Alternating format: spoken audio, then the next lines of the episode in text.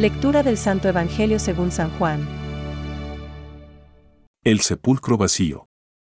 Corrió al encuentro de Simón Pedro y del otro discípulo al que Jesús amaba, y les dijo, Se han llevado del sepulcro al Señor y no sabemos dónde lo han puesto. Pedro y el otro discípulo salieron y fueron al sepulcro. Corrían los dos juntos, pero el otro discípulo corrió más rápidamente que Pedro y llegó antes. Asomándose al sepulcro, vio las vendas en el suelo, aunque no entró. Después llegó Simón Pedro, que lo seguía, y entró en el sepulcro. Vio las vendas en el suelo y también el sudario que había cubierto su cabeza. Este no estaba con las vendas, sino enrollado en un lugar aparte. Luego entró el otro discípulo, que había llegado antes al sepulcro. Él vio y creyó. Es palabra de Dios. Te alabamos, Señor. Reflexión. Vio y creyó. Hoy, la liturgia celebra la fiesta de San Juan, apóstol y evangelista. Al siguiente día de Navidad, la Iglesia celebra la fiesta del primer mártir de la fe cristiana, San Esteban. Y el día después, la fiesta de San Juan, aquel que mejor y más profundamente penetra en el misterio del Verbo encarnado, el primer teólogo y modelo de todo verdadero teólogo. El pasaje de su Evangelio que hoy se propone nos ayuda a contemplar la Navidad desde la perspectiva de la resurrección del Señor. En efecto, Juan, llegado al sepulcro vacío, vio y creyó. Confiados en el testimonio de los apóstoles, nosotros nos vemos movidos en cada Navidad a ver y creer. Uno puede revivir estos mismos ver y creer a propósito del nacimiento de Jesús, el Verbo encarnado.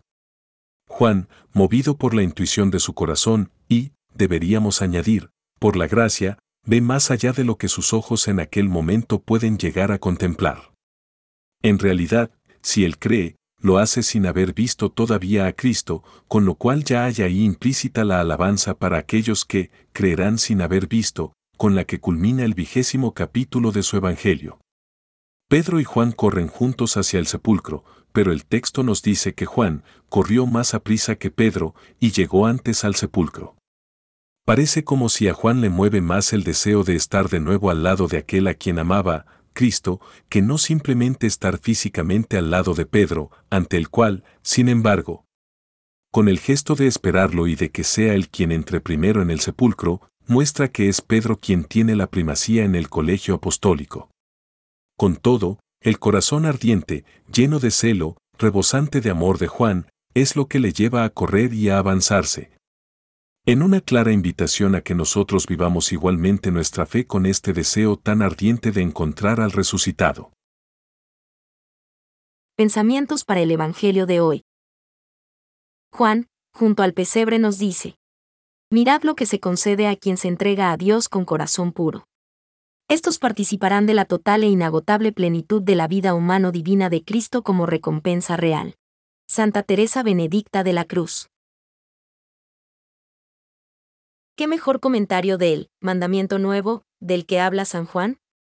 Pidamos al Padre que lo vivamos, aunque sea siempre de modo imperfecto, tan intensamente que contagiemos a las personas con quienes nos encontramos en nuestro camino. Benedicto XVI.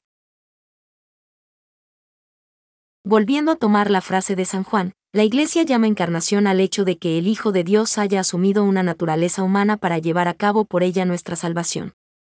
Catecismo de la Iglesia Católica, número 461.